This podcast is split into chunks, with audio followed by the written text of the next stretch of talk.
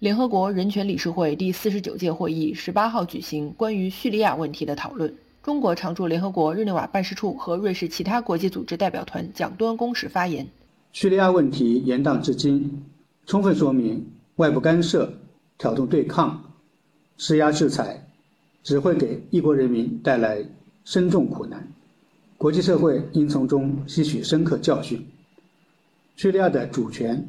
独立、统一和领土完整，叙利亚人民的生存权、发展权必须得到切实尊重和保障。美国、英国对叙利亚人民的苦难负有不可推卸的责任。美英等对叙利亚空袭造成大量无辜平民伤亡、流离失所。据报道，近二十年来，美国在叙利亚等一些国家发动空袭超过九万次。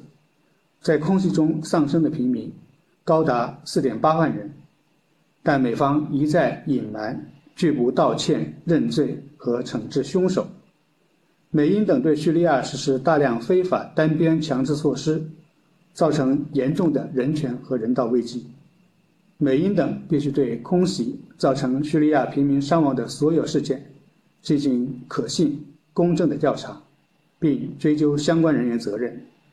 解除对叙利亚的非法单边强制措施，停止掠夺叙利亚资源。